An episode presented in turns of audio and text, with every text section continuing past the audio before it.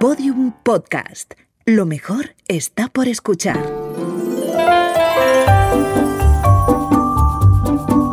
Historias de medianoche. Chicho Ibáñez Serrador.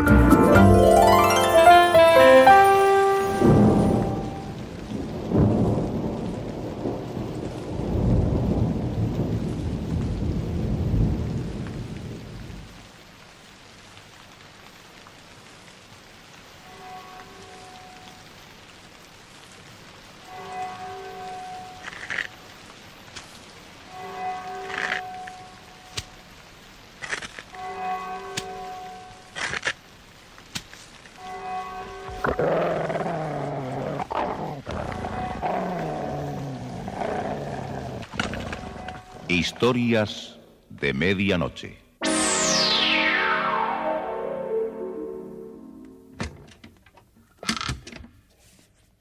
Buenas noches.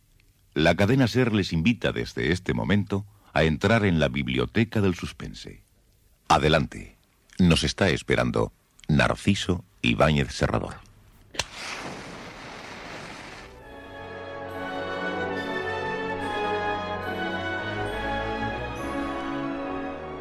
En el viejo volumen de una librería de Livorno se revelaba la extraña dolencia que padeció un médico llamado Luigi de Arcularis, quien con grandes dificultades había podido llegar a una localidad de Sicilia donde el doctor Antonio Fardela le había diagnosticado el mal de su rodilla. Su caso, señor Arcularis, será tal vez el segundo o tercero que registra la historia de la medicina. La principal causa de la inflamación de la rótula se debe al hecho de que en el interior de su rodilla vive y crece una tortuga. El informe del doctor Fardela fue tal vez la causa de que Luigi de Arcularis se sumiese en un profundo delirio. Su fiebre desató los recuerdos de un importante episodio de su vida de estudiante, aquella visita al cementerio de Monteferrato. ¿Sabes? Esto impresiona a cualquiera. Nunca había cruzado un camposanto en plena noche. Ah, imagínate que, que estás en pleno Livorno y que te diriges a un baile de máscaras. ¿Qué es eso? Parece un perro. Es un mal presagio.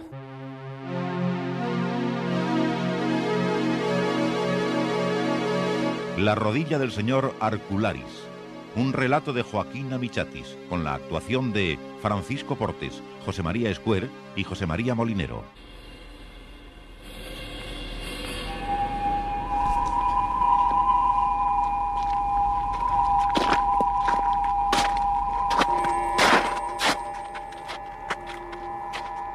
De Arcularis avanzaba decidido por la avenida rodeada de cipreses. Detrás de él le seguía la figura de Ángelo. Después de esta avenida de cipreses, hemos de torcer a la izquierda. Detente un momento, Luigi. Créeme que estoy tratando de estar sereno, pero es deprimente esta soledad. Me siento mal, te lo juro. Es la tensión nerviosa. Tranquilízate. Espera. Observa ese epitafio de aquella tumba. Abandona las sombras y regresa. Parece que me lo dijera a mí. ¡Ay, idiota! Es una frase literaria dirigida al difunto de ese panteón. Ay, sigamos. No, no puedo. Me siento derrotado. Intenté hacerlo, te consta, pero, pero no resisto más. Te esperaré en la puerta de entrada. Ahora que estamos a un paso de la tumba del profesor, ¿te arrepientes? Confieso mi debilidad. Tú eres más fuerte. Eh, eh, toma, te dejo la linterna. Eh, Me, me voy. Si tú lo quieres, te vas a mojar igual. Eh, No te dejes dominar por el miedo. Desde la entrada escucharás mis martillazos.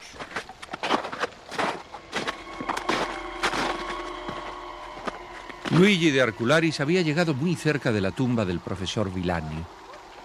Una ráfaga de viento lanzó sobre su rostro un largo trapo deshilachado. Realmente todo lo que me rodea es desapacible. Ah, esta es la tumba y la lápida. Marcel Pilani, 1865-1926. La muerte me acompaña. Ah, Manos a la obra. Aquí está el clavo y el martillo. A ganar la apuesta, Luigi. Eh, Apoyaré el clavo en este lado y comenzaré a golpear. Siento romper el silencio. Perdón, profesor Vilani. Sospecho que el martillazo retumbará en su cabeza. Dios, la losa está dura. Tendré que golpear más fuerte. Es desagradable. Más fuerte. Me da la impresión de que todos los difuntos están pendientes de mis martillazos. Luigi Arcularis había comenzado a impacientarse. El clavo sobre la losa se había incrustado levemente, pero, pero una pequeña cruz de madera se desplomó en aquel instante sobre él. ¡Ay! ¡Qué estupidez! Me he herido la cara con esa madera y la mejilla me sangra. Arcularis se había incorporado y quiso alejarse de la tumba del profesor Vilanio. Quiso, pero no pudo. En su precipitación resbaló en el barro, eh, rodando hasta el mismo borde de una fosa abierta. ¡Maldita sea! Con la caída, el pequeño estuche que llevaba eh, se le soltó de la mano y fue a parar al fondo de la zanja, donde se adivinaba un ataúd deshecho y semiabierto. Recuerdo que cogí una pala llena de barro y me incliné hacia los restos de aquel ataúd para buscar mi estuche de instrumental quirúrgico. Bajo mis pies noté un rebullir inquieto.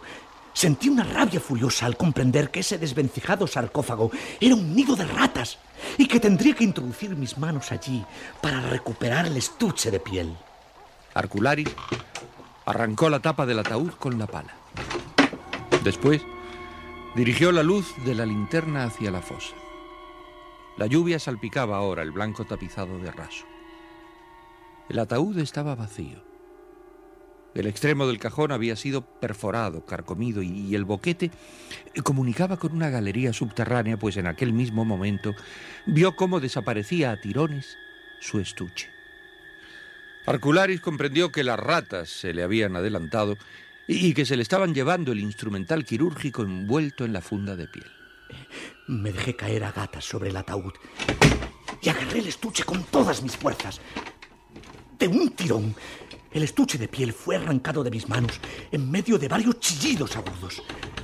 El agujero de la galería era suficientemente grande para que se pudiera entrar arrastrándose por el barro. No lo dudé un instante. Tenía que recuperar el instrumental de cirugía.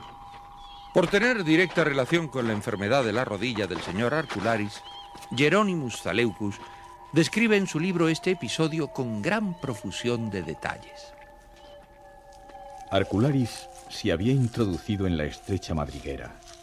Delante de sí, a la luz de la linterna, podía ver cómo el pequeño estuche de piel seguía siendo arrastrado por las ratas hacia el fondo del túnel de tierra.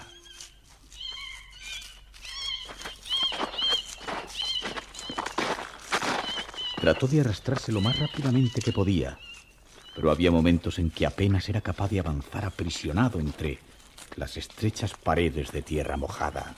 El aire se hacía irrespirable por el hedor de la carroña. Decidí que si no alcanzaba el estuche en algunos metros más allá, volvería para atrás. Cruzó varias bocas de túneles adyacentes. Las paredes de la madriguera estaban húmedas y pegajosas. Por dos veces consecutivas oyó a sus espaldas pequeños desprendimientos de tierra. El peligro de su situación se le apareció de pronto en toda su espantosa realidad. Decidí abandonar mi persecución tras el estuche de piel, pero fue entonces cuando me di cuenta que el túnel era demasiado estrecho para dar la vuelta. El pánico se apoderó de él por un segundo, pero recordó la boca lateral que acababa de pasar y retrocedió dificultosamente hasta llegar a ella. Introdujo las piernas hasta que pudo dar la vuelta. Luego comenzó a arrastrarse hacia la salida, pese al dolor de sus rodillas magulladas. De súbito, una punzada le traspasó la pierna. Y pateó furiosamente. Oyó un chillido penetrante y el rumor presuroso de una multitud de patas que se escabullían. Al enfocar la linterna hacia atrás, pudo verlas. Son. son enormes. Eran unos bichos deformes, grandes como gatos. Pero lo que intrigó a Luigi de Arcularis fue unas formas negruzcas que se vislumbraban tras las ratas. Comencé a rectar a lo largo del túnel hacia la salida. Pero no tardé en oír de nuevo las carreras de las ratas detrás de mí. Y pronto se subieron sobre sus piernas mordiéndole. ¡Ay! ¡No! no. ¡Fuera! ¡Fuera! ¡Apretaos! Repeliendo a aquellos voraces animales, avanzó pataleando y aplastando algunos cuerpos contra las paredes. Me había detenido un momento a descansar. La linterna estaba amortiguando su luz cuando descubrí aquel bulto informe a mi lado. Se trataba de la cabeza de una momia negruzca y arrugada. Aquella cabeza disecada pareció moverse y avanzar hacia él. Tenía unos ojos vidriosos, hinchados y saltones, que delataban su ceguera, y al acercarse hacia el rostro de Arcularis, que había quedado rígido, lanzó un sordo gemido plañidero y entreabrió sus labios pustulosos, desgarrados en una mueca de hambre espantosa. Por todos los infiernos, ¿qué es esto? Con un brazo casi aprisionado en el barro, pudo agitar la linterna y la luz volvió a iluminar la madriguera. La arrugada faz de la momia, a pocos centímetros de su cara, se vio ahora con claridad. ¡El santo Dios! ¡Es posible! No, no. No era una momia, ni, ni un cadáver resucitado, ni tampoco un monstruo. No. Era una tortuga. ¿Sí? Era una tortuga que avanzaba torpemente con sus patas torcidas por el lodazal de la galería. Un quelonio que se estaba acercando con sus mandíbulas abiertas hacia el rostro de Arcularis. Este apartó la cara con un rápido gesto y apretó su cabeza contra la tierra húmeda para evitar el contacto con el reptil. Pero de la boca babeante de la tortuga había surgido una una especie de lengua negruzca que se pegó en la mejilla de Luigi de Arcularis y rápidamente lanzó un mordisco. Recuerdo que grité, pero no por el dolor que me podía haber causado la mordedura del repugnante reptil, sino por el asco que me produjo el contacto de sus pustulosos bordes de la boca. Me precipité frenéticamente por la abertura lateral. Arcularis Oí arañar a sus pies el confuso jadeo de la criatura que le seguía de cerca. Al reptar con desesperación por el barro, notaba un intenso dolor en sus manos y rodillas al rozar con las piedras afiladas incrustadas en la tierra. El fango le salpicaba los ojos, pero no se atrevió a detenerse un segundo. Continuó avanzando a gatas jadeando, rezando y maldiciendo ahogadamente. El, túnel es interminable. Dios mío, parece que me he desviado de la galería central. He debido tomar un pasadizo lateral que posiblemente no lleve a la salida. Cada vez el aire es más sofocante y el hedor es insoportable. Estoy deslizándome debajo de las fosas del cementerio. Estoy rectando bajo decenas de féretros con despojos de cadáveres. Y la humedad, el agua que rezuma de la tierra, lleva impregnada el aroma del barro mortuorio. Observó entonces que se hallaba bajo una piedra plana encajada en la parte superior del túnel que le oprimía su espalda al tratar de avanzar. Y no podía detenerse porque las ratas, las ratas con, chillidos triunfales se precipitaban de nuevo sobre él con la voracidad pintada en sus ojillos. Luigi de Arcularis estuvo a punto de sucumbir bajo sus dientes. Y fue entonces cuando sintió en su rodilla derecha, en el centro de la rótula, aquellos afilados pinchazos que se incrustaron en el hueso. Al removerme por el dolor que sentí, pude encoger mi pierna derecha. Las ratas habían arrancado la pernera del pantalón y la rótula, la rótula de mi rodilla, estaba ahora cubierta por un sinfín de pequeños caparazones que se aferraban a la carne igual que sanguijuelas. Me di cuenta de que me estaba arrastrando por encima de un nidal de aquellos silenciosos seres. Había decenas de diminutas tortugas Ahora ya notaba debajo de mi cuerpo cómo bullían y se incrustaban con sus patas en mi estómago y recorrían por mi vientre y las piernas, igual que cangrejos del río. No podía hacer nada para apartarlas de mí. Y muy pronto noté que mi cuerpo entero estaba cubierto por diminutos quelonios poraces que trataban de rasgar mi piel para alimentarse. Al tratar de seguir arrastrándome por aquel barro, donde pululaba un hervidero de caparazones con patas, sentí sobre mi espalda una pesada presión. Era el enorme ejemplar del quelonio que había mordido su mejilla, que se había encaramado a su espalda. Gris, leproso, repugnante, clavó en sus omóplatos las uñas de sus muñones torcidos. ¡No! ¡No! Con sus dos manos se aferró a una piedra que sobresalía del techo de tierra y tiró de ella con todas sus fuerzas. La bóveda de barro se desplomó en pedazos y la piedra cayó rozando sus pies. Oía los agudos alaridos de las ratas que quedaban atrapadas por la tierra. Apresuré mi huida por el túnel, pero el redondo agujero se estaba desmoronando. El túnel seguía estrechándose hasta que de pronto notó un jirón de raso bajo sus dedos crispados y luego su cabeza chocó contra algo que le impedía continuar. Me hallaba boca abajo y al tratar de levantar mi cabeza noté que el techo estaba a escasos centímetros de mi espalda. Sí. Luigi de Arcularis había elegido un túnel que no tenía salida. Bueno, es decir, ahora ya no era un túnel donde estaba. Se encontraba en un ataúd. En un ataúd vacío al que había entrado por el agujero que las ratas y los quelonios habían practicado en su extremo. Intenté ponerme boca arriba, pero no pude. La tapa del ataúd se mantenía inexorablemente inmóvil. Sin duda que aquel sarcófago estaba enterrado a dos metros de la superficie. Respiraba con dificultad. Hacía un calor sofocante y, y el desagradable olor de las tortugas y de las ratas se encerraba en la caja. En un paroxismo de angustia desgarró y arañó el forro acolchado hasta destrozarlo.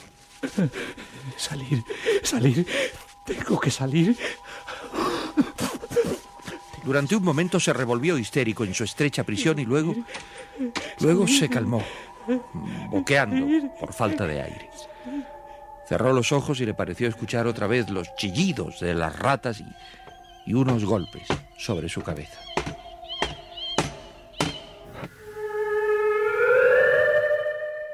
Nunca creímos que pudieras volver a respirar. Cuando te sacamos del ataúd, te lo juro, Alcularis, estabas muerto. El doctor Sapri y Ventetone presionaron tu pecho durante más de cinco minutos. Te entubaron la tráquea y te inflaron de oxígeno. A ellos les debes la vida. Cuando llegamos en la madrugada frente a la tumba del doctor Vilanio, nos dimos cuenta que habías penetrado en el túnel de una fosa de al lado. Tu capa estaba sobre el ataúd y encontramos un zapato en la boca del túnel. Nos hubieras visto excavando la tierra fangosa, Ángelo, yo, el doctor Sapri y dos sepultureros. Dejamos una zanja de 18 Sí, metros. Y al final escuchamos en un ataúd que apareció en el barro los arañazos y golpes que dabas en la tapa. Fue algo milagroso. Cuando abrimos el sarcófago, estabas boca abajo, inmóvil, la boca abierta, y tu cara era una poesía en azul y violeta. ¿Puedes decirme qué puñeta buscabas dentro de ese nido de ratas? ¿Boca abajo en un ataúd?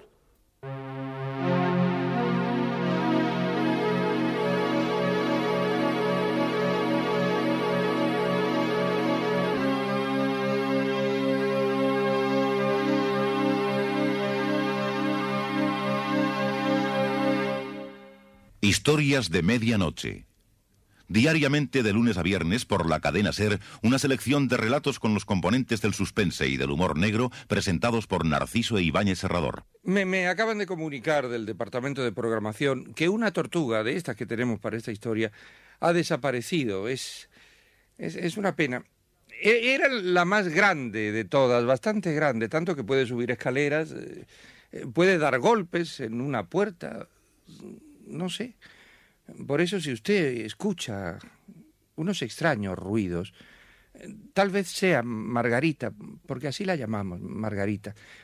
Es grande, bastante grande, pero, es una tortuga, comprendan, es un, animal tranquilo, es un animal bondadoso, simpático. Para que ustedes la reconozcan, puedo decirles que lleva en su boca una pierna de nuestro conserje. Hasta mañana. Historias de medianoche, con mucho suspense. Síguenos en Twitter, arroba podiumpodcast y en facebook.com barra podiumpodcast.